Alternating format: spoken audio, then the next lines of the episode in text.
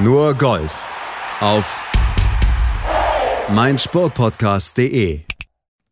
Herzlich willkommen bei Nur Golf auf mein Sportpodcast.de. Ja, dem professionellen Golfsport, wie wir ihn aktuell kennen, dem drohen möglicherweise revolutionäre Veränderungen. Denn saudi-arabische Investoren, die planen eine neue 10 Turniere Golfserie, die im Rahmen der Asian Tour abgehalten werden soll und mit horrenden Preisgeldern möglichst die Topstars der Szene anlocken will. Sportwashing, das jetzt auch den Golfsport offensichtlich möglicherweise nachhaltig verändern wird? Fragezeichen. Viel ist noch nicht bekannt, aber wir sprechen gleich mal über das, was bekannt ist und was daraus vielleicht folgen könnte. Und wir gucken natürlich zur Butterfield Bermuda Championship vom Wochenende zurück auf der PGA Tour, die im Mittelpunkt stand, weil das WGC in Shanghai ja Corona erstmal zum Opfer gefallen ist, zum zweiten Mal in Folge. Und wir gucken darauf mit mir, mit Malte Asmus, aber natürlich auch mit Desiree Wolf. Hallo Desiree.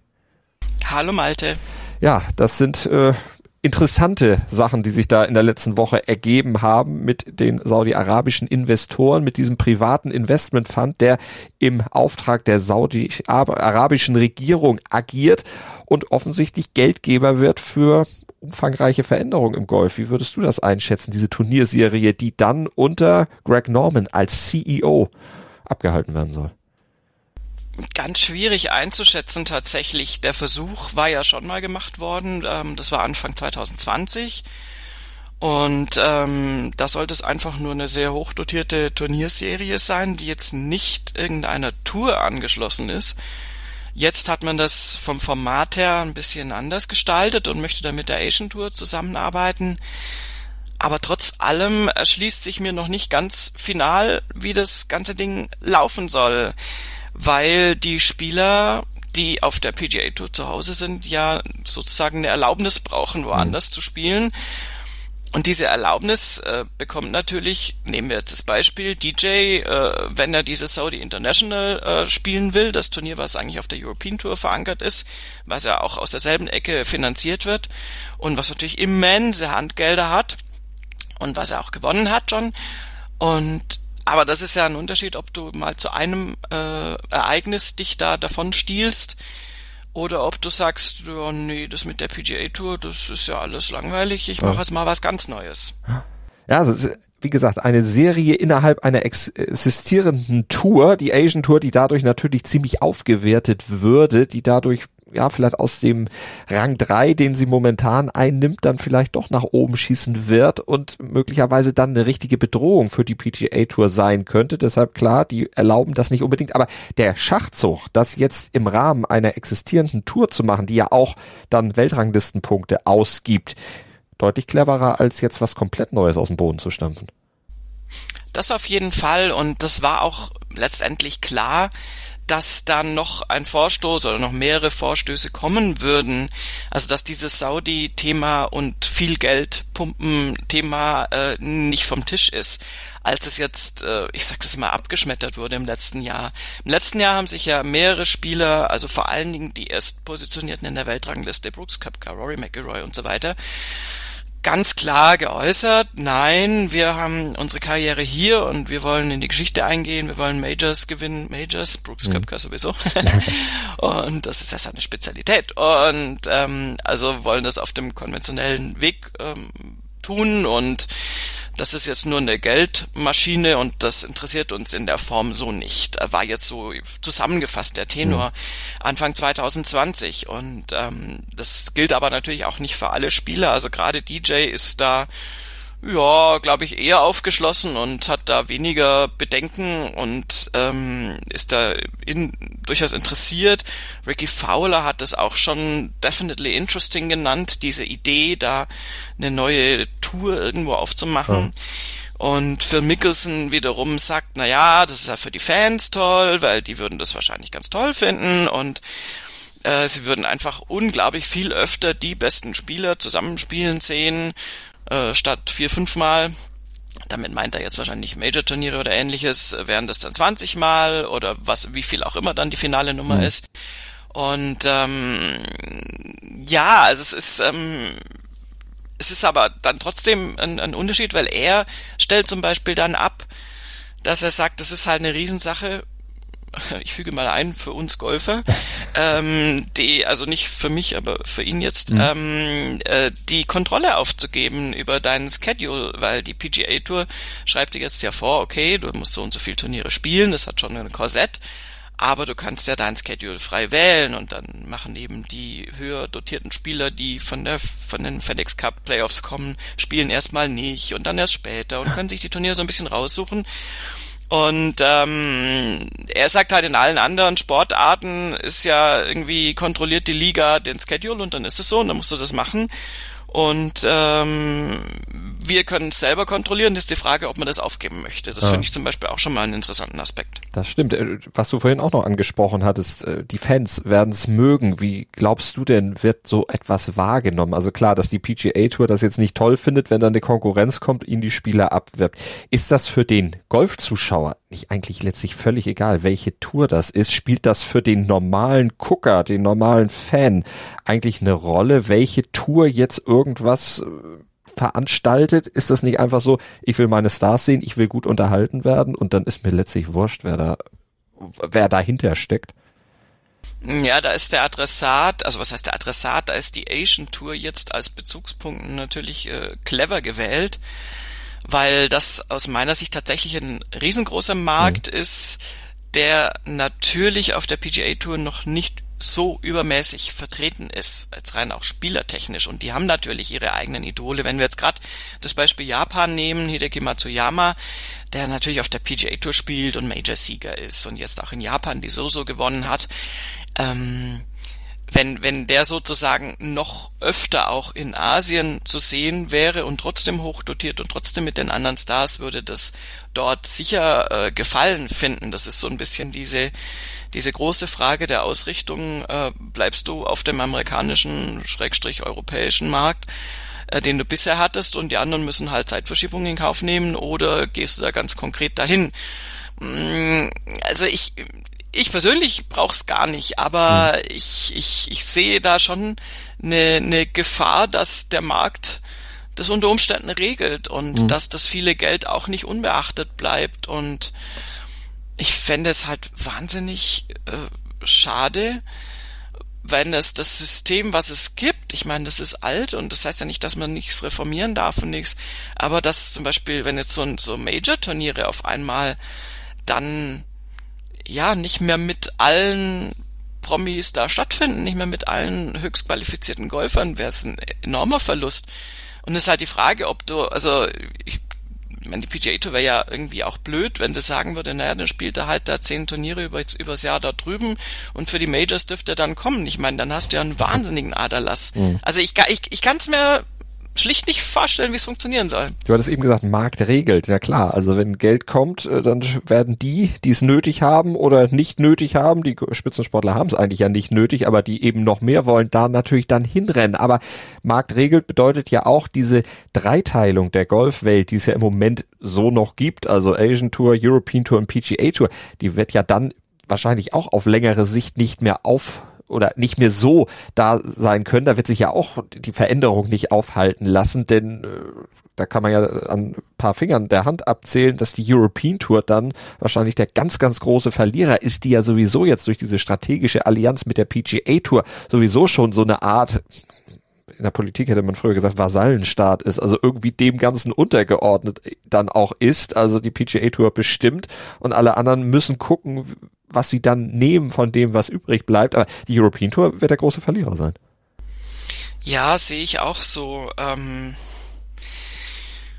kann man jetzt irgendwie sagen, okay, war es ein Fehler von der PGA mit der European Tour zusammenzugehen, hätten die mit der Asian Tour kooperieren sollen, aber das ist, das geht ja dann irgendwie auch nicht. Dazu sind die, die, äh, wie soll ich sagen, die, die, die Touren auch zu groß, ja. also zu groß jetzt im Umfang einfach. Das ist ja, das kriegen wir hier ja überhaupt gar nicht so mit, äh, ist aber an einem Beispiel vielleicht ganz, ganz gut aufzuzeigen, ähm, wenn wir nach Südkorea schauen und aufs Damengolf schauen, was da auf der LPGA of Korea äh, abgeht, wie viele wahnsinnig fantastische Spielerinnen das da gibt und die, von denen eben dann nicht alle den Sprung schaffen auf die äh, LPGA-Touren nach Amerika oder vielleicht auch manchmal gar nicht schaffen wollen. Das ist ja so ein, da, da ist zum Beispiel ein golferisches Potenzial, was ähm, sicherlich, und das tut mir leid, aber es ist so dem der Ladies European Tour überlegen ist. Es ist es bei den Ladies, das ist was anderes, aber beim Herrengolf äh, ist es ja auch so eine Entwicklung, dass da einfach zunehmend mehr Spieler aus der aus der Ecke der Welt kommen, ob sei das jetzt Japan, sei das Südkorea und ähm, sei es auch China natürlich mhm. äh, und insofern ja, also ich ich ich habe ich habe wirklich ich würde die European Tour natürlich un, ungern als so eine Art äh, bessere Corn Ferry Tour äh, in Europa sehen, so ja. eine Zulieferliga für, für die PGA. Aber ich, ich fürchte fast, dass da aus Asien eine ganz mächtige Welle heranrollt, die das zumindest so ein bisschen durcheinander bringen kann, das Golfgefüge im Moment. Und Manchmal ist Durcheinanderbringen gut. Ob mhm. das jetzt wirklich in eine gute Richtung geht, fühlt sich im Moment gerade noch nicht so an. Das Saudi Arabian Invitational, was ja auf der European Tour gestartet war, ist ja schon abgewandert auf die Asian Tour. Also das war vielleicht dann auch schon so ein kleiner Fingerzeig, wo die Reise dann hingeht und das neue dieser neue Plan, der soll ja dann eben komplett auf der Asian Tour abgehalten werden und dort verankert werden. Jetzt ist Greg Norman ja kein Neuling darin, neue Ligen zu gründen. Gut, jetzt hat er nicht selbst gegründet, sondern wurde dann eben dem Ganzen draufgesetzt als CEO. Er hatte 1994 ja schon mal versucht, so eine abtrünnigen Liga zu gründen. World Golf Tour sollte das damals heißen. Kleinere Felder, höhere Preisgelder, auch damals schon das Motto, was er sich da überlegt hat. Damals konnte die PGA Tour das noch verhindern, hat ja dann als Antwort die WGC-Serie ins Leben gerufen. Ähm, glaubst du, da gibt's vielleicht noch eine Möglichkeit von Seiten der PGA Tour jetzt ein Gegenangebot zu machen, gegen Idee einfach ins Rennen zu schicken, um dann dieser neuen Idee auf der Asian Tour irgendwie das Wasser abzugraben? Also vielleicht noch was zwischen WGC und Majors zu setzen? Ja, dann müsstest du praktisch so wie so eine Rolex Series da äh, implementieren, die jetzt nicht WGC ist, die aber auch nicht Major ist, die aber irgendwie wahnsinnig viel höher dotiert ist als die gewöhnlichen Turniere. Das gibt dann meistens auch großen Ärger unter den Turnierorten übrigens. Ähm, weiß ich nicht. Also ich, ich, ich finde einfach, dass der Schedule auf der äh, PGA Tour ja eh schon wirklich absolut voll bepackt ist. Und ich äh, sehe nicht zwingend, dass du da noch viel mehr äh, sozusagen Doppelbelegung machen kannst. Das wäre es ja in dem Fall. Also wenn jetzt das WGC in Shanghai stattgefunden hätte, hätten wir ja die höchstrangigen Spieler dort vorgefunden und eben so ein äh, währenddessen Turnier in den USA gehabt mit der äh, mit der Bermuda Championship. Ja. Und das sind ja wie Puerto Rico, also alles was halt stattfindet, wenn noch so ein wahnsinnig viel höher dotiertes und höher besetztes Turnier eben ähm, irgendwo anders gerade ist. Und ähm, ja, ich, ich weiß einfach nicht, ob das, also dann läufst du ja auch tatsächlich sogar innerhalb der USA auf so ein Zwei-Ligen-System mhm. eigentlich zu. Also dann kannst du eigentlich so eine Bermuda auch als, als, keine Ahnung, Corn Ferry Tour Event laufen lassen, irgendwie so vom ja. Gefühl her. Ich meine, natürlich ist die PGA Tour viel, viel größer als das Feld derer, die zu so einem WGC antreten dürfen. Wenn du da 60 wegnimmst, gibt's schon immer noch genug Spieler, aber es sind halt die 60 Besten auch einfach nicht dabei. Mhm. Und das jetzt noch öfter zu machen, als es im Moment jetzt durch diese WGC-Serie eh schon passiert. Das, also aus meiner Sicht, ich habe halt das, ich sehe das komplett anders, weil ich finde, das wird, also Masse statt, naja gut, Masse ist in dem Fall Masse mit Klasse nach der Idee von, von, von den Saudis, aber, aber Masse entwertet für mich auch. Mhm. Und ich will auch gar nicht jede Woche die Topstars sehen, weil dann ist es mir nach der 20. Woche auch langweilig, glaube ich. Ähm, also so, so schade das ja irgendwie immer ist, aber gerade wenn jetzt äh, da gerade im Herbst jetzt wir die Turniere haben, wo jetzt noch nicht alle wieder am Start sind und da halt ein Brooks Köpker noch nicht auftaucht und ein Roy McIlroy noch nicht auftaucht, umso mehr ist es doch dann wieder Spektakel, wenn dann die Großen, die Tollen wieder irgendwie ins Geschehen eingreifen und abgesehen davon sehe ich das auch so ein bisschen wie im Fußball. Ich glaube, dass es halt und, unterm Strich, wenn du dann noch in beiden Ligen, also angenommen die PGA Tour äh, gesteht es dir zu, auf dieser Saudi-Tour mitzuspielen und trotzdem noch PGA-Tour-Mitglied zu bleiben, was ich mir nicht vorstellen kann, aber vielleicht kommen wir ja irgendwann so weit. Dann hast du ja automatisch eher wieder mehr Termine. Das ist ein bisschen so wie im Fußball, wo sie mhm. jetzt jedes halbe Jahr eine WM machen wollen, so überspitzt formuliert.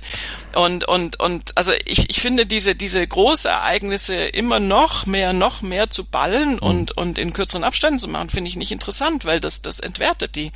Und insofern, also, wenn, wenn du zwei so Wahnsinnsspieler gegenüberstellst, so wie das ursprüngliche The Match, wenn du so möchtest, äh, ist es mal so ein, so ein außer der Reihe Highlight und was ganz anderes. Ja. Aber die sagen zwar, dass sie das irgendwie anders machen wollen, also irgendwie äh, limitierte Felder auch, das wäre jetzt ein bisschen wie WGC und dann irgendwie ein, ein teambasierter Aspekt, damit kann ich nicht so viel anfangen.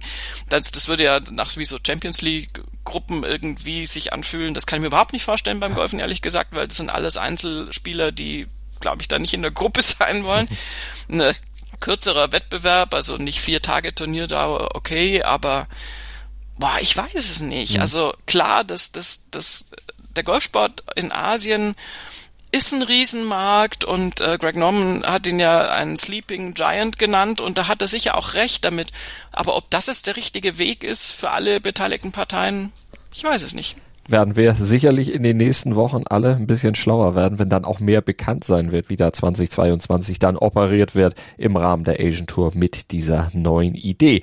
Und bei uns äh, gucken wir erstmal noch auf das Traditionelle, so wie es immer lief, auf so ein Zwischenturnier. Du hast es eben schon mal kurz gesagt, WGC fiel aus. Von daher ist dann der Blick natürlich auf die Butterfield Bermuda Championship etwas genauer gerichtet, eben auch bei uns jetzt. Was zum Teufel, du Bastard? Du bist tot, du kleiner Hundeficker. Und dieser kleine Hundeficker, das ist unser Werner. Ein ganz normaler Berliner Kleinstkrimineller, der dann aber im Knast das Ding seines Lebens dreht. Una Fantastica Risetta Perla Pizza. Er klaut seinem Zellengenossen ein Pizzarezept. Aber nicht irgendeins. Und mit dem eröffnet Werner dann die beste Pizzeria Berlins. Doch Werners Glück ist nur von kurzer Dauer. Denn es hagelt Probleme. Werners Pizzaparadies. Erstmals großes Kino- und Podcast-Format. Mit fetter Starbesetzung. Alina But, Kida Ramadan, Edin Hasanovic, Oliver Koritke, Ralf Richter, Ben Becker, Winfried Glatzeder, Anna Schmidt und viele mehr. Abonniert die Scheiße. Jetzt macht schon, mach! Butterfield Bermuda Championship im Port Royal Golf Course auf den Bermudas. Tolles Wetter, tolles Golf, ein nicht ganz so tolles Feld, aber die Chance für Lukas Herbert, seinen ersten PGA Tour Titel einzufahren und das hat er geschafft. Im 20. Start, der Mann, der ja schon zweimal auf der European Tour gewonnen hatte, ist jetzt auch PGA Tour Sieger mit minus 15 Einschlag vor Patrick Reed und Danny Lee. Die beiden teilen sich den zweiten Platz und Herbert, der Mann aus Australien, ist der vierte internationale Gewinner auf der PGA Tour in den letzten vier Wochen. Desiree, er kam von hinten, aber war am Ende ganz vorne. ja, wie das äh, oft so ist äh, bei Golfturnieren, ähm, hat am ersten Tag gar nicht so wahnsinnig toll gespielt mit einer 70, ähm, aber dann zwei sehr, sehr gute Tage folgen lassen mit 65, 65. Und dann hat die 69 am Schlusstag gereicht, während Patrick Reed, äh, ein uns durchaus bekannter Name, mhm. Danny Lee ja übrigens auch, die beiden geteilten Zweiten. Danny Lee hat äh, tatsächlich Federn gelassen. Ähm, der war ja schon äh, auf dem zweiten Platz und äh, hat sich davon auch nicht wegbewegt, weil er mit einer 71 da nicht so wirklich viel nach vorne machen konnte. Patrick Reed hingegen, der kam so richtig von hinten, der kam von Platz 17 und hat sich da noch verbessert mit einer 65er Runde am Schlusstag. Mhm. Also das ist natürlich immer ein Ausrufezeichen und ich glaube, da ist Lucas Herbert ganz froh, dass es eben nicht eine 64 war und er noch gegen Patrick Reed in den Playoff musste, weil das ist natürlich immer so eine spezielle Sache und ähm, insofern hat Reed sich da so ein bisschen wieder zurückgemeldet. Du hast es schon gesagt, da ist natürlich jetzt äh, von von Spielerfeld her nicht die Konkurrenz, die hochkarätige Konkurrenz, die wir äh, sonst gerne so sehen aber trotzdem natürlich auch keine schlechte Leistung von Patrick Reed. Nö, definitiv nicht. Von allen, die da vorne sind, keine sch äh, schlechten Leistungen, aber eben von Herbert eine besonders gute, die ihm ja jetzt auch ein bisschen was bringt. Nicht nur den ersten PGA Tour Titel, sondern er ist zurück in den Top 50 der offiziellen Welt Golf, äh, Golf Weltrangliste und er hat eine Einladung fürs Masters dann im April jetzt schon mal sicher und er ist auch noch der erste First Time Winner in dieser allerdings auch noch sehr jungen Saison auf der PGA Tour. Ja, und er hat es vor allen Dingen seinen Birdies zu verdanken, dass er es am Ende geschafft hat. Und zwar nicht irgendwelchen Birdies, sondern er hat einen 20-Fuß-Putt an der 12 gemacht und einen 30-Fuß-Putt an der 14 und hat da mit eben unter Beweis gestellt, dass er die Distanz sehr gut abschätzen konnte, dass er das Grün hervorragend gelesen hat und dass er ja offensichtlich auch gute Nerven hat. Ja, die guten Nerven hast du aber auch gebraucht äh, bei diesem Turnier, weil das tatsächlich also mit Wetterkapriolen nur sehr ungenügend umschrieben ist, was da abging. Ähm, der hat wirklich viel warten müssen. Dann war hier wieder Regen, dann war hier wieder Wind und dann war hier wieder irgendwie Bedingungen, die das Spielgeschehen nicht zuließen. Ähm, da musst du natürlich wirklich das abkönnen, wenn du dann da auch mal doof rumstehst und auf deinen weiteren Einsatz wartest. Und vor allen Dingen, wenn du vielleicht auch vor der erzogenen Pause, so wie das Lucas Herbert auch passiert ist, äh, eben gar nicht so einen tollen Schlag gemacht hast und dann äh, nach der Pause dann versuchen musst, äh, den dann trotzdem noch wieder zu ja, ins Spiel zu bringen. Und ähm, das ist halt wirklich, äh, hat, hat sich Herbert gut geschlagen. Das war erst sein 20. PGA Tour Auftritt mhm. und da hat er sich, äh, finde ich, ganz, ganz, ganz cool äh, ge gezeigt mit mit seinem Team auch, was er um sich rum hat, was da eine große Rolle spielt. Und ähm, insofern ist das äh, wirklich, ähm, ja, also es ist ein bemerkenswerter Sieg. Wie gesagt, die die Konkurrenz war nicht so groß aber die Spielbedingungen durchaus ähm, aufregend. Ja, Bahamas, Bermudas, äh, die ganzen Inseln Klar. da, da weiß man, da ist Wind auf jeden Fall mit im Spiel und das ist alles nicht ganz so einfach. Und noch eine äh, Bestmarke, die er aufgestellt hat. Er ist erst der zehnte PGA Tour Spieler, der an Halloween einen PGA Tour Titel holt und der erste oh. seit 2004, damals Vijay Singh Valspar Championship. Es gibt keine Statistik, die die Amis nicht erheben. Ja, aber wirklich. äh, gruselig, würde ja, ich mal sagen. Auch Nein. für ihn natürlich alles andere als gruselig. Äh, und für Stefan Jäger, glaube ich, auch ganz gut, ne? Geteilter 20. Platz. Genau, also es ist ein gutes Ergebnis für ihn. Er hat sich da ganz konstant soweit gehalten. Mit der 72 gar nicht mal so toll gestartet, aber auch zwei gute Tage, Freitag, Samstag, 67, 66. Und dann die 71 am Schlusstag, da war er im guten Durchschnitt mit dem Ergebnis. Hat sich dann nur ein bisschen verschlechtert, aber so ein geteilter 20. Platz ist, glaube ich, da irgendwie okay für ihn ähm, ist ja einfach äh, wichtig, äh, Punkte zu sammeln, Punkte zu sammeln, Punkte zu sammeln. Mhm. Ne? Das ist das genau. altbekannte Spiel. Auch jetzt schon geht's um die Tourkarte. Nach der Tourkarte ist vor der Tourkarte und ähm, da hilft so eine Platzierung natürlich auch schon weiter. Auch für Lukas Herbert übrigens. Der hatte sich über die Corn Ferry Tour reingespielt in die PGA Tour zu Beginn der Saison. Jetzt ist er drin und jetzt gewinnt er gleich und hat erstmal seine Spielberechtigung sicher. Und für Jim Knaus war es auch ganz wichtig. Der ist geteilter 56. am Ende geworden worden. Der brauchte nämlich ganz genau 3516 Punkte, um seine Tourkarte zu sichern. Der war mit einer Major Medical Extension am Start und die lief dann eben bei diesem Turnier aus und er hat es just in time geschafft. Ja, Geschichten, die nur der Golfsport schreibt, so ungefähr. genau, so ist Fußball. ja, genau. Nee, das ist natürlich also immer irgendwie faszinierend. Ähm, also schöner sind natürlich die Fälle, wo das dann auf den Punkt gelingt. Wir haben auch ganz oft den Fall, gerade im Golfen, dass du mit einem Putt deine Tourkarte und alles Mögliche sonst noch verlierst. Insofern ist das für Jim Knaus natürlich äh, auf jeden Fall äh, gut und ähm, er hat sich da am Sonntag jetzt mit dieser äh, äh, 72 Grad noch rübergerettet. Ich meine, wenn du dir das so anguckst, der hat da super angefangen, da mit vier Birdies auf den Front Nine und nur einem Bogey zwischendrin. Das ist ja alles irgendwie noch im Bereich des Möglichen. Und dann ging es aber los mit den Bogies. Dann hat der Bogey 10, 11, 13 gespielt und auch an der 17 noch eins und äh, dann hat er Gott sei Dank nicht noch eins gespielt, weil das hätte dann nämlich genau das bedeutet, dass das nicht klappt ähm, mit dem Erhalt der Tourkarte und so ist es eine ganz, ganz knappe Geschichte tatsächlich und ähm, ja, Glückwunsch.